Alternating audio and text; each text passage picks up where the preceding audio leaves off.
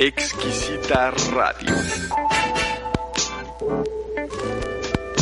Exquisita Radio. Oídos nuevos para propuestas nuevas. ¿Cuál es la diferencia entre un sermón efectivo y un sermón eficaz? Permítame explicárselo a través de esta ilustración. En cierta ocasión entra un joven ejecutivo y le reclama a su jefe, ¿por qué le diste ese nuevo puesto a fulanito cuando yo llevo más tiempo en la empresa? Y el jefe le responde, déjame te lo explico de esta manera. Mira, el día de mañana vamos a ofrecer un desayuno muy importante. Y queremos ofrecer jugo de naranja. ¿Por qué no te encargas de ver qué opciones de jugo de naranja podemos tener? El ejecutivo se va y a las pocas horas regresa con su investigación resuelta y le dice a su jefe, fui al supermercado y podemos comprar jugo de naranja en Tetrapac y cuesta tanto dinero el. El jefe le dice, espérame tantito. Y llama al fulano y le dice, oyes, eh, ven a platicarme sobre la investigación que te mandé a hacer. El fulano entra y le dice, bueno, pues fui al supermercado, la mejor marca de jugo envasado es esta y cuesta tanto, pero por otro lado también fui al restaurante de la esquina y les pedí que si podían hacer jugos naturales. Y efectivamente puede hacer jugo de naranja natural que cuesta tanto, pero si nuestros anfitriones también quisieran un jugo de zanahoria, costaría tanto, o tal otro jugo tanto. Y si además quisiéramos nosotros no solamente ofrecer jugo, pero también alguna frutita picada, pues fui al restaurante de la otra esquina y costaría tanto por persona. Y así, y así, así.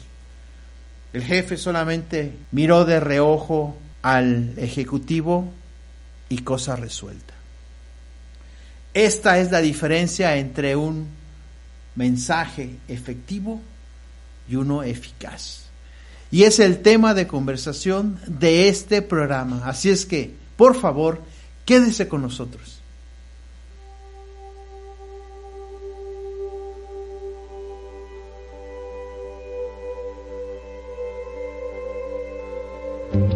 Bienvenidos a la proclamación de la palabra en tus palabras, un programa en donde compartiremos el sentir, el pensar y el actuar de predicadores, líderes y maestros ante los desafíos que demanda el púlpito del siglo XXI.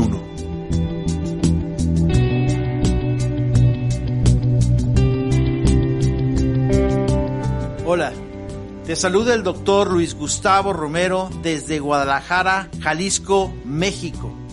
Soy autor y profesor de la metodología Apolos y en este programa te compartiré algunas de las técnicas y conceptos productos de mi investigación en el estudio, la observación y el análisis de los comunicadores más influyentes. Es mi deseo que con la intervención del Espíritu Santo esta información te sea de bendición para transformar vidas a través de tus mensajes.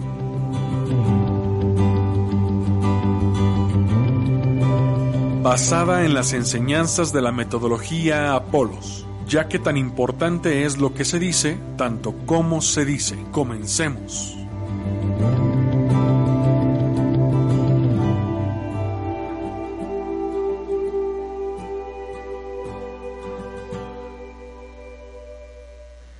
Gracias, gracias por acompañarnos. En este programa vamos a explicar la gran diferencia entre un mensaje efectivo y uno eficaz. Para la metodología Apolos, esta diferencia es de gran significado.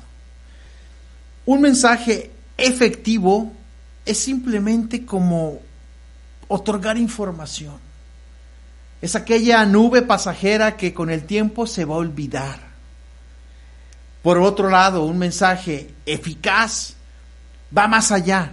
es contundente, es resolver y existe una gran diferencia entre solamente informar y resolver. Resolver tiene por añadidura un valor agregado. Pasemos a otra ilustración para explicar la diferencia entre estos dos conceptos.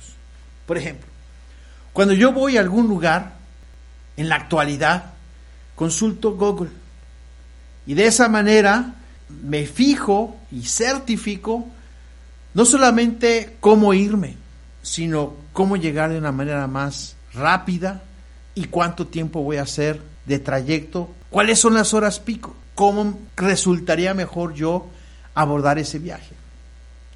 Eso se llama ser eficaz. Por otro lado, ser eficiente significa solamente subirte a tu carro y dirigirte a tu destino. En ambos casos llegas a tu destino, cumples. Pero ser eficaz, es no solamente cumplir con llegar a tu destino, sino hacerlo de una manera más conveniente. Existe una gran diferencia entre estos dos conceptos. Es importante que sepamos cómo no solamente dar información, pero resolver. Como consecuencia de esta diferencia, un gran autor que se llama James Crane escribió y tituló a su libro sobre predicación El sermón eficaz, en donde él describe que un sermón eficaz tiene que hacer y causar impacto sobre el espíritu de los oyentes. Y amplía este concepto diciendo que la parte espiritual de nuestra naturaleza abarca tres aspectos. El aspecto intelectual, el aspecto emocional y la voluntad. Y concluye enfatizando que una presentación del Evangelio no solamente debe apelar al intelecto, tiene que involucrar las emociones y la voluntad para que de esta manera los efectos sean de manera permanente en el espíritu humano. Este mismo criterio ha pasado de mano en mano a través de la historia, no es nuevo. Aquellos estudiosos de la comunicación oral pueden hacer referencia a que existe ya este concepto de abarcar esas tres esferas del ser humano. Iríamos a 2500 años en la antigua Grecia, donde uno de los intelectuales más influyentes del pensamiento intelectual, estoy hablando de Aristóteles, en su libro titulado Retórica, nos enseña estos mismos conceptos, que existen tres tipos de argumentos para poder ser persuasivo y apelar a un discurso de manera completa. ¿Cuáles son estos tres conceptos? Lo relativo al etos, lo relativo al patos y lo relativo al logos. En el etos podemos decir que son las formas de persuasión basadas en la credibilidad. Y son esas formas propias del orador, que a través de su energía, a través de su carácter, contagia al auditorio. Es la credibilidad basada en emociones, en la empatía, en la confianza que despierta un orador, un comunicador a su auditorio.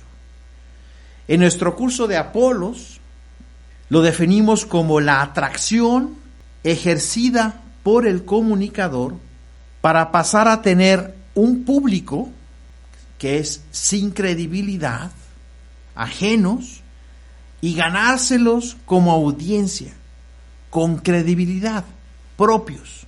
Un público que, como ya dijimos en lecciones anteriores, son ellos y tú, y una audiencia que es un nosotros. Eso hace la credibilidad.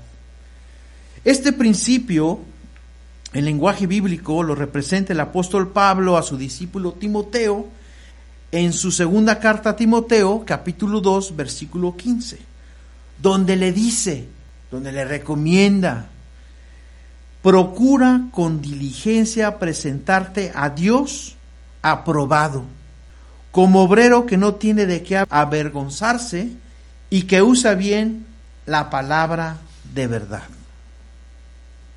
Una vida piadosa, una vida aprobada por cumplir con la obra de Dios, cubre estas cuatro fases. La fase moral, la fase mental, la fase familiar y la fase física.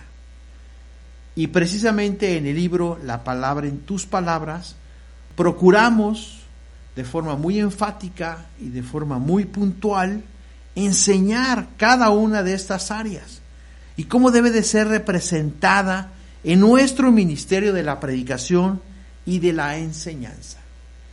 Para pasar a la segunda esfera de comunicación según Aristóteles, primero vayamos a este interesante comercial.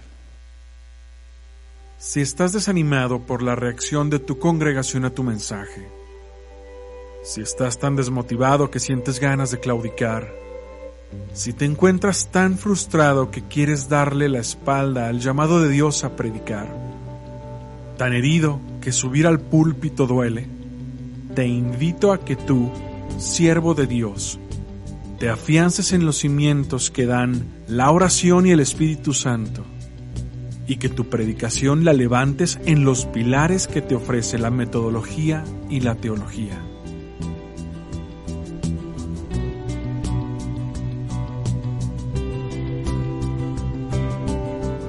En la metodología Apolos, formamos y desarrollamos a los proclamadores del momento.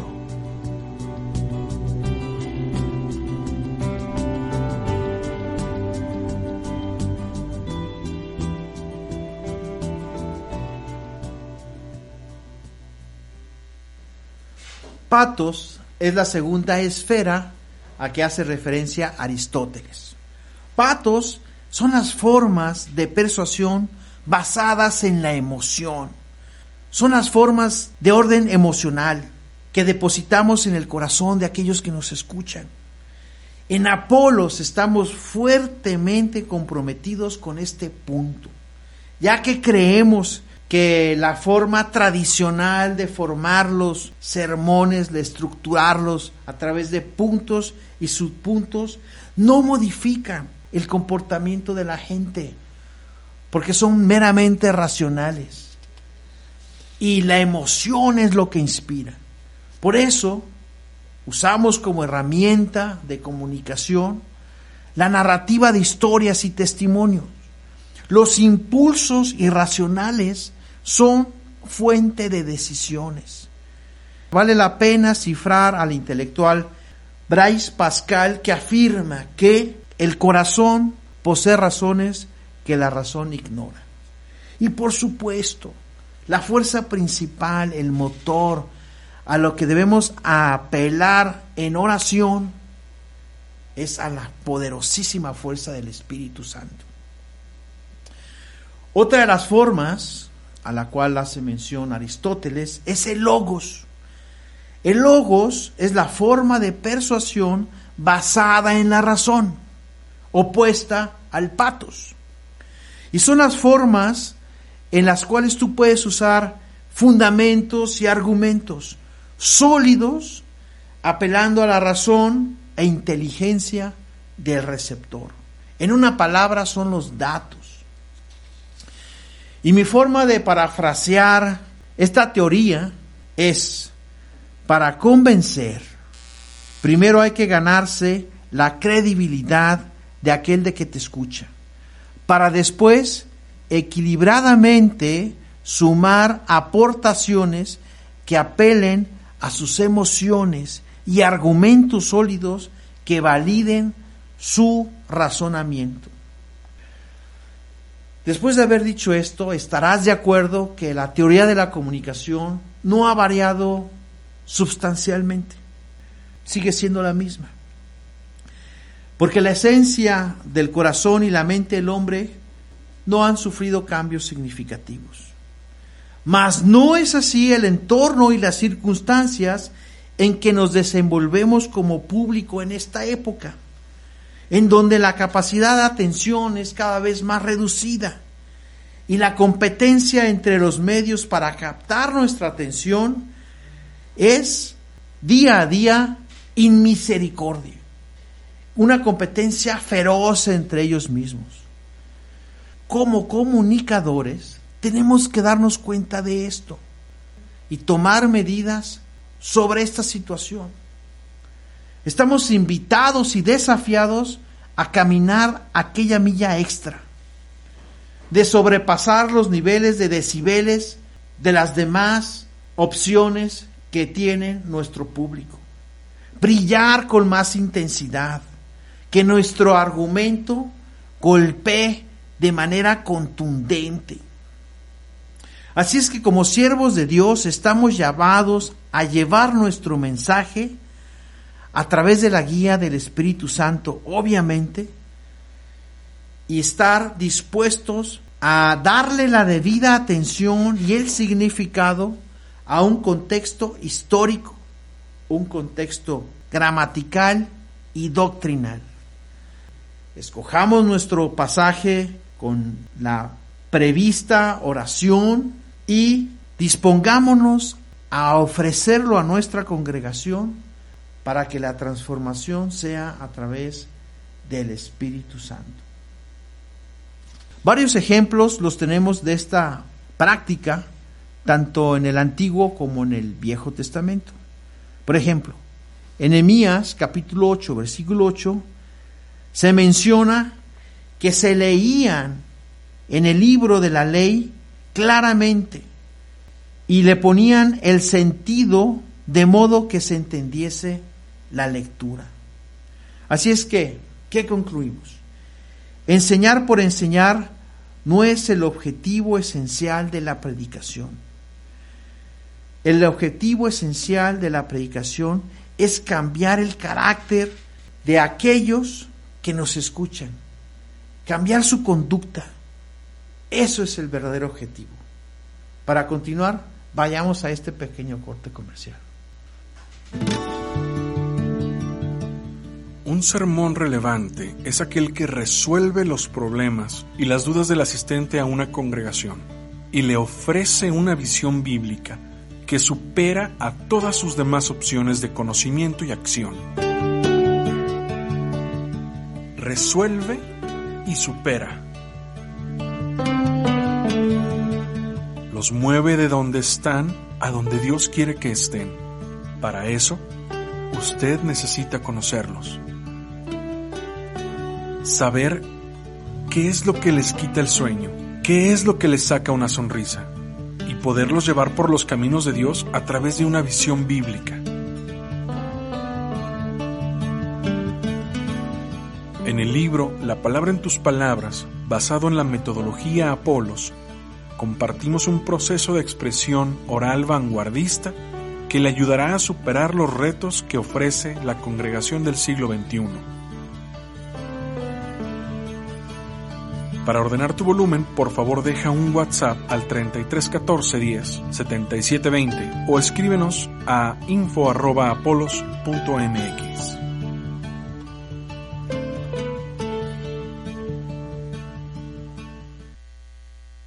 Dicho de otra manera, queridos líderes, predicadores, maestros, hermanos, hermanas, dicho de otra manera, la predicación debe de tener como meta no solo la transmisión de la verdad, sino también la transformación de la vida, un cambio de rumbo, como nosotros lo sabemos en la palabra griega, metanoia, metanoia. Y dicho en esta frase de poder, la argumentación como siervo de Dios, tanto en el púlpito como en la calle, debe de tener la finalidad no de triunfar, sino de hacer el bien. En términos académicos, entonces, eficiencia es la capacidad para lograr un fin empleando los mejores medios posibles. A diferencia, eficaz es la capacidad de lograr el efecto que se desea y que se espera. Subir al púlpito, abrir tu Biblia, recitas un par de versículos, haces referencias, encuentras un par de palabras y las explicas en su significado del idioma original, narras el contexto en tiempos bíblicos y concluyes con una exhortación. Has sido diligente y has sido eficiente, pero no contundente y eficaz. Y como resultado, la gente se va a su casa solamente informada, pero no impactada. Posiblemente recuerden lo que tú le hablaste en el transcurso de la semana, pero no los has estocado y mucho menos redireccionado hacia una meta, hacia una manera de vivir y de pensar. Metanoia. Así como la comida chatarra es efectiva, te quita el hambre, cumple, pero no te nutre, no es eficaz. Así es que, ¿qué nos llevamos a casa? Un sermón puede ser efectivo, pero no eficaz. Otra ilustración, vas al doctor, te receta una medicina para que te quite el dolor mientras regresas y le muestre los estudios médicos para que de forma acertada, de forma eficaz, te dé el medicamento, el procedimiento que te va a quitar la enfermedad de forma definitiva. Esa es la gran diferencia entre efectividad y eficaz. Bueno, hemos llegado al final del programa, espero que les haya gustado. Si es así, agradeceríamos mucho que le den like, y lo compartan con familiares y amigos, para que de esta manera más personas disfruten de este contenido. Muchas gracias y bendiciones en casa.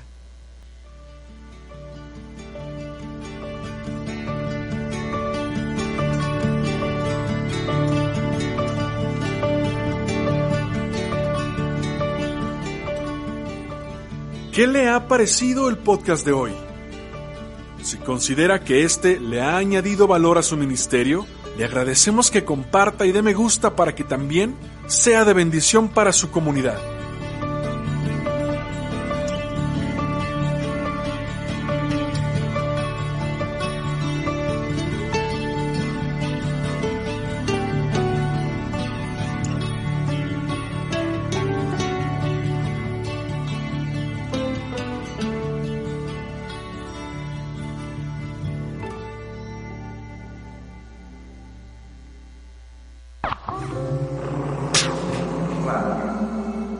Exquisita Radio.